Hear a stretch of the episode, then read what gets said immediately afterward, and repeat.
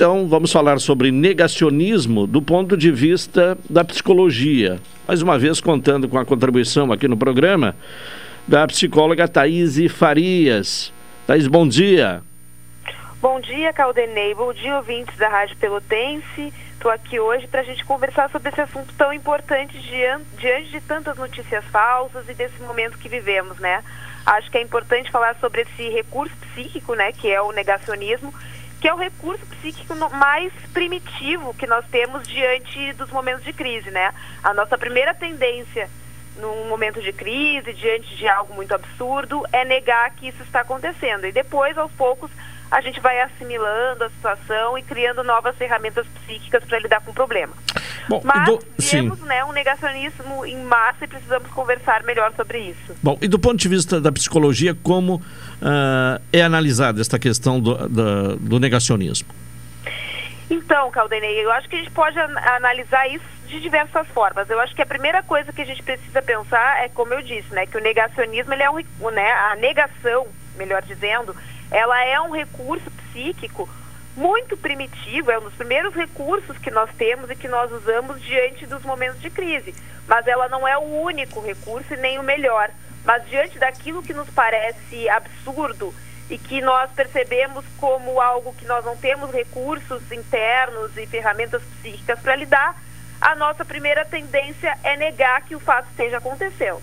Depois, né, quando a gente né, vai vai a partir de um certo momento uh, partindo para uma dissonância cognitiva e se dando conta que talvez a gente possa lidar com a situação de uma outra maneira, a gente vai dispondo de outros recursos internos para poder lidar com a situação. Entretanto, o que, que a gente vê hoje, né? Que a gente tem que analisar do ponto de vista da psicologia social. Nós uh, vivemos um momento de informações em massa, né? Nunca se teve tanto acesso à informação como se tem hoje. Nunca foi tão fácil né, ter acesso à informação, mas ao mesmo tempo, isso também nos traz um outro contraponto. Nunca se teve tanta informação ruim. E aí o que, que a gente precisa usar? Os nossos recursos para poder diferenciar a informação boa da informação ruim.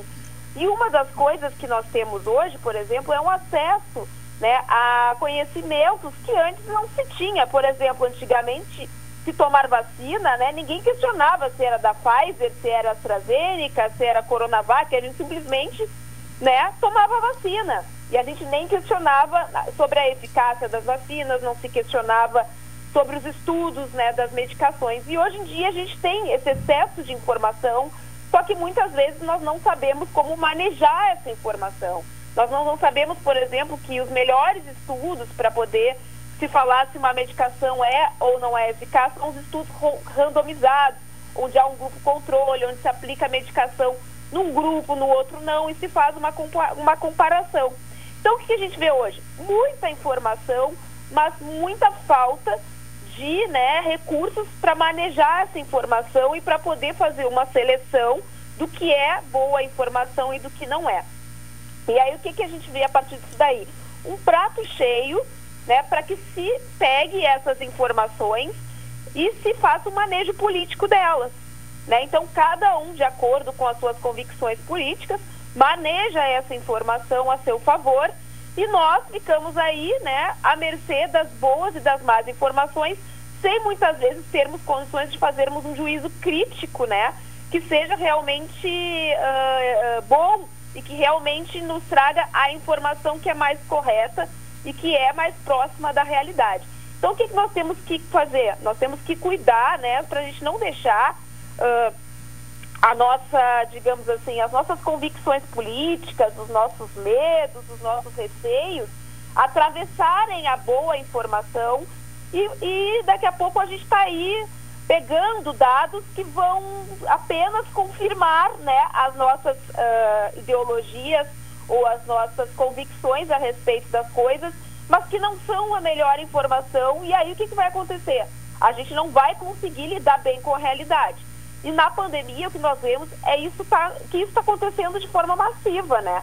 O negacionismo em relação à pandemia é muito isso, é um uso mal da informação porque a gente não pode negar a realidade de que há muitas pessoas contaminadas, muitas pessoas morrendo e ainda muitas pessoas que se curam da Covid, mas que permanecem com sequelas graves, né? Porque como é uma doença uh, ainda pouco conhecida, a gente ainda não sabe das sequelas, né? Mas já se pode monitorar um pouco isso e se vê assim que pessoas estão adquirindo problemas de saúde permanentes em relação à Covid. Se curam da Covid, mas né, uh, desenvolvem asma, desenvolvem pneumonia, desenvolvem até mesmo paralisia. Teve pessoas que ficaram né, paraplégicas depois de terem episódios de Covid.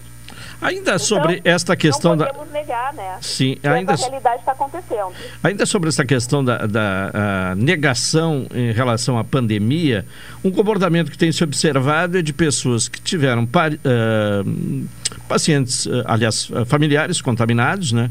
E que até foram a óbitos mas negam, né, eh, contestam, inclusive, eh, o, o, atestado de óbito que, que aponta como causa da morte a Covid.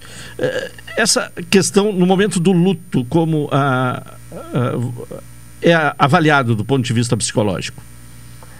Então, Caldene, isso é uma coisa muito importante, porque a gente tem rituais né, para se lutar. Então, a gente vê que, por exemplo, a gente enterrar as pessoas, a gente fazer o velório das pessoas, esses rituais fúnebres, todos esses rituais nos ajudam a aceitar a realidade da perda e a transformar essa saudade e essa tristeza numa memória sobre aquele sujeito perdido. O que, que a gente vê nessa situação de Covid? Né? A gente vê que, bom, como é uma doença de um contágio muito, né, uh, que dá de uma forma muito massiva e que é necessário ter uma série de precauções para que a doença não se espalhe mais. Geralmente, quando as pessoas são hospitalizadas, elas ficam em isolamento, elas não podem receber visita e os familiares acabam tendo notícias né, sobre a pessoa adoentada pelos boletins médicos, pelas informações que vêm do hospital. Então, né, a visita fica restrita e as pessoas não podem ver, por exemplo, a evolução da doença no seu ente querido. Então, o que, que acontece? Uh, a gente cria os rituais de luta exatamente para poder lidar com essa realidade de perda. A Covid, no entanto, ela nos, uh, no, nos obsta de viver de forma uh, como nós estamos acostumados, os rituais de luto. E existem ali né, os processos de luto. O primeiro processo do luto é a negação, né? A gente, quando perde uma pessoa querida, a primeira coisa que a gente tende é a não acreditar que isso está acontecendo. Depois da negação, a gente passa para um estado de raiva, né, de se sentir revolta por, por essa perda. Depois da revolta, a gente passa para um estado mais um estado mais depressivo, uma maior melancolia em função da perda. E por último, a gente vai para um lugar de aceitação de que a pessoa, bom, faleceu e que ela vai se tornar uma memória dentro de nós.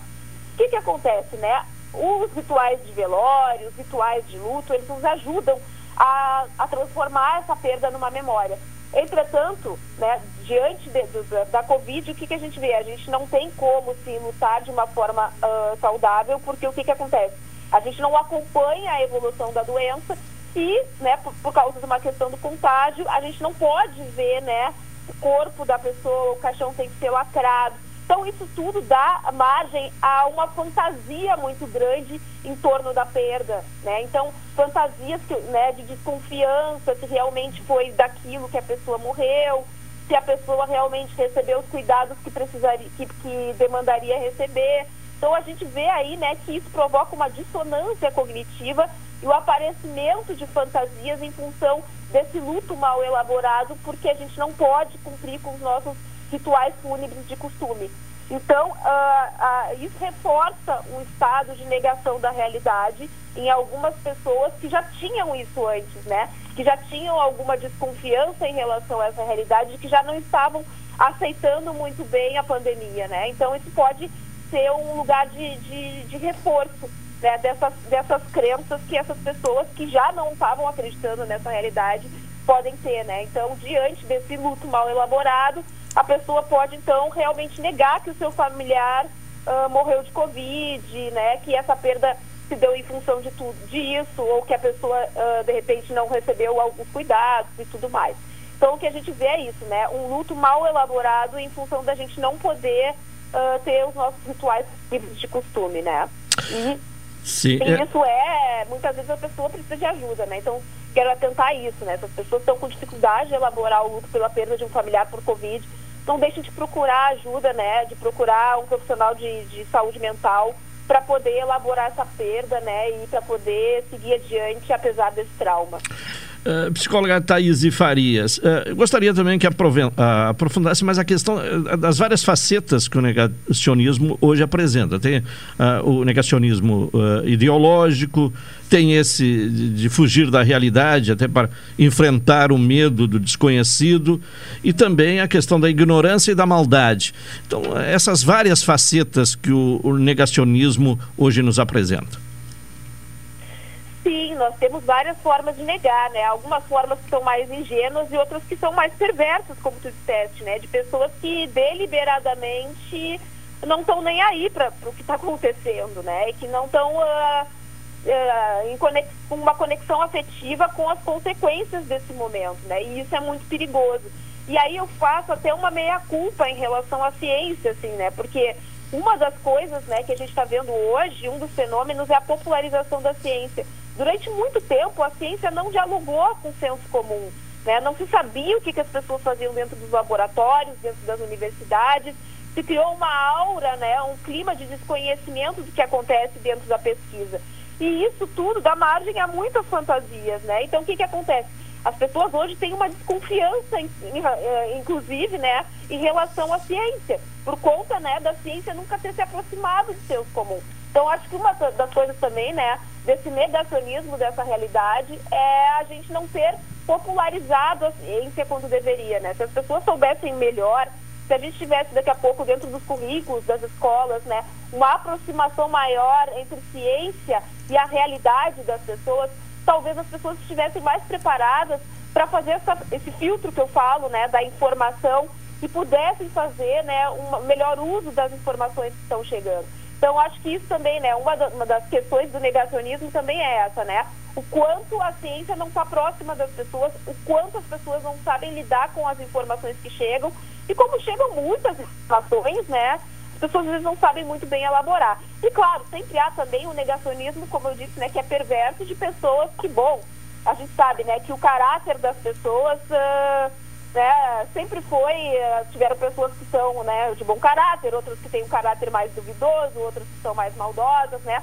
Também temos isso, né? A gente também vê, por exemplo, aí algumas né, pessoas que têm condições de ter boas informações não fazendo bom uso disso. E aí a gente vê, por exemplo, as aglomerações, né? Não há razão plausível para que pessoas uh, bem informadas, né? Pessoas que têm aí um certo nível de conhecimento se aglomerem. E o que a gente vê é isso, né? Pessoas se aglomerando, né, numa numa atuação perversa, psíquica, né, perversa, em relação à realidade, não se importando com o que está acontecendo, não se importando em ser um vetor de transmissão para outras pessoas, não fazendo bom uso dos recursos que estão disponíveis para que a gente possa prevenir o aumento de casos da Covid. E aí, claro, né, vemos uma questão de, um, de caráter. E, claro, isso também tem que ser pensado junto com as políticas públicas, né? É necessário que haja um rigor nesse momento para o uso de máscaras, para coibir aglomerações, porque, afinal de contas, a lei está aí e a lei, a gente sabe, se a lei existe, alguém vai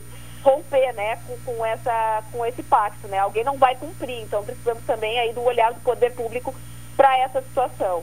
Bom, a CPI da Covid, ela apresenta algumas situações, e está aí bem evidente, é, que chegam a ser surpreendentes, né? De pessoas que estão defendendo algo que não tem comprovação, Uh, portanto, dentro desse terreno do, do, do negacionismo. E, e, e, essa ideia, né, essa visão, ela está sendo cotejada, ela está sendo eh, derrubada, ela está, está sendo combatida. E a pessoa continua ali com uma firmeza, né, às vezes eh, ouvindo sem esboçar nenhuma reação. Como se, se justifica? De onde vem essa convicção uh, do negacionismo? Bom, a gente chama isso dissonância cognitiva, né? Dissonância cognitiva. O que que acontece? Quando a gente tem uma ideia muito forte a respeito de algo, uma crença, quando a gente tem muita convicção a respeito de algo, a gente vai procurar as informações que confirmem as nossas crenças. Então, o que que acontece? Vamos supor, agora, né, teve um estudo em Oxford sobre cloroquina e o estudo concluiu que a cloroquina não funciona para prevenir Covid, né? A hidroxicloroquina. E o que, que acontece? Vamos supor que o sujeito acredite que a cloroquina é um tratamento adequado para a Covid. O que, que ele vai fazer? Ele vai procurar informações, mesmo que sejam informações falsas ou que sejam informações duvidosas, para confirmar a sua crença que é muito forte, porque diante da dissonância cognitiva, quando a gente tem uma certa rigidez de pensamento, o que a gente procura é fazer isso, é procurar informações que justifiquem a nossa crença. Então, o que, que a gente vê? Existem pessoas que têm isso, uma rigidez muito grande de pensamento, uma dificuldade de renovar suas ideias, né? uma dificuldade de flexibilizar o seu pensamento e uh, assimilar novas informações. E aí a gente está vendo isso, né? Ter, ter, usado, né? As pessoas diante de, de informações que são realistas, que são uh, comprovadas, por exemplo, de que hidroxicloroquina não funciona para prevenir, já tem estudos Uh, sobre também a ivermecticina, né, o, o, o vermífugo, aquele que a ivermectina, né? Ivermectina, desculpa. A ivermectina, que o próprio laboratório que produz a ivermectina já constatou que ela não é eficaz na, na prevenção da Covid. Então, uh, e as pessoas seguem acreditando nesses tratamentos, seguem uh, procurando esse tipo de coisa porque tem uma rigidez de pensamento e uma dificuldade de flexibilizar suas ideias. E a gente vê que essa rigidez de pensamento, ela é uma construção pouco da vida do sujeito, ela é um processo que a gente né, tem que educar desde pequeno né, as crianças para ter uma flexibilização do pensamento, para poder mudar de ideia, para aprender né, que não é errado mudar de ideia, que não é feio mudar de ideia. Né? Que é triste é não ter ideias para mudar, né? Mas a gente vê aí uma geração de pessoas com uma rigidez de pensamento né, muito grande e que se, se firmam muito, muito em, em ideologias que são fadas, assim, né? Então nós temos que flexibilizar o nosso pensamento. Se a gente tem dificuldade de fazer isso, bom que a gente procure ajuda, que a gente faça exercícios para isso, né? Para que a gente possa tornar o nosso pensamento mais flexível e para que a gente possa ter um contato maior com a realidade, né? Então a gente sabe, por exemplo, que ivermectina não funciona, que hidroxicloroquina não funciona, que já tem vários estudos sobre isso e, bom, tem pessoas que ainda seguem acreditando nisso e prejudicando a sua saúde. Até teve casos de pessoas que morreram, né, por intoxicação e intoxicação essas medicações, né, tentando se prevenir em relação à Covid. Então é muito perigoso, né. E no sentido inverso, aquela pessoa que, que, que rejeita o uso da máscara, por exemplo, né? Sim, a rejeição do uso da máscara também é uma questão de dissonância cognitiva, né? A pessoa tem uma crença muito rígida em relação uh, a eficácia da máscara e não querer usar. E daqui a pouco está se contaminando, né? Está prejudicando a sua saúde e também sendo um de transmissão para outras pessoas. Já se sabe, né, que o uso da máscara PFF2 ou N95, né, como alguns chamam também, dependendo, né, uh, de como preferem, ou uma máscara bem fechada que ajuda na prevenção do contágio. E tem gente que ainda nega a realidade que, e que acha as explicações mais esdrúxulas para isso, né? Bem no nível da conspiração mesmo, assim, né? Que, ah, que a máscara é para enfim, para prejudicar as pessoas, que é para fazer as pessoas não saírem, que é para fazer as pessoas, enfim, toda uma, uma teoria da conspiração meio político-ideológica em relação ao uso da máscara. E bom, a máscara, já se sabe, a máscara é um instrumento eficaz na prevenção que deve ser usado mas quando a pessoa tem uma rigidez de pensamento, pode ser que ela tenha uma dificuldade em usar os instrumentos adequados para prevenir, né? E aí, bom, é, é, é, muito triste ver pessoas tão rígidas, né? E prejudica o próprio sujeito. Faz Sim. mais mal para quem é rígido, né? Certo. Bom, para finalizar a nossa conversa, esse manancial de informações que hoje é, está disponível é, e, e, por outro lado, as redes sociais para propagar essas notícias falsas, né, são é, elementos, né, que, que fortalecem a questão do negacionismo, né? Sim, e agora vive um momento de mais sofisticação das notícias falsas, né? Porque antes as notícias falsas elas eram mais escancaradas, mais óbvias, né? Hoje em dia elas são mais sofisticadas ainda. Agora existe a notícia que é meia verdade, né? As meias verdades. Por exemplo, a gente pegar uma informação que é verdadeira, em parte, e mudar uh, e tornar uma fake news. Um dia desses eu vi uma pessoa compartilhando, por exemplo, um estudo de Oxford sobre a hidroxicloroquina, dizendo: ah, então agora que Oxford está estudando a hidroxicloroquina, é porque ela deve funcionar. Não, para aí, realmente, Oxford estava estudando hidroxicloroquina, os estudos concluíram que ela não é eficaz para prevenir. Então a pessoa pega metade da notícia e dá a interpretação que ela quer. E essa interpretação, às vezes, é uma interpretação maldosa e errônea. Então a gente vê que as fake news estão ficando cada vez mais sofisticadas. Sofisticadas e que aí o, o, né, essa questão de espalhar meias verdades né, para dar um ar de verdade para aquilo que é falso. Então a gente tem que ter muito cuidado com as fontes né, de informação, cuidar bastante as fontes de informação, procurar os meios adequados, as revistas científicas, os meios de informação, comunicação, jornalísticos mais tradicionais, né, que já tenham aí um bom, né, que já tenham aí uma boa recomendação, que já estejam há bastante tempo, né, em contato, né, com a, prestando informação para a população e ter esse cuidado, né, na hora de fazer o filtro, cuidar qual é a fonte, cuidar para não fazer interpretações uh, equivocadas a respeito de verdades que estão ali, mas que podem ser deturpadas, né. Então a gente vê que a fake news está ficando cada vez sofisticada e a gente tem que cuidar, né? A gente era, a gente vive nessa uh, era da verdade onde cada um interpreta as coisas como quer, só que a gente também tem que cuidar que às vezes essas interpretações podem ser prejudiciais ao coletivo. Então, né, temos que estar para isso e denunciar, né, nas nossas redes sociais, se a gente estiver diante de notícias falsas, fazer a denúncia, né, para os uh, organizadores das redes, para que isso não se espalhe.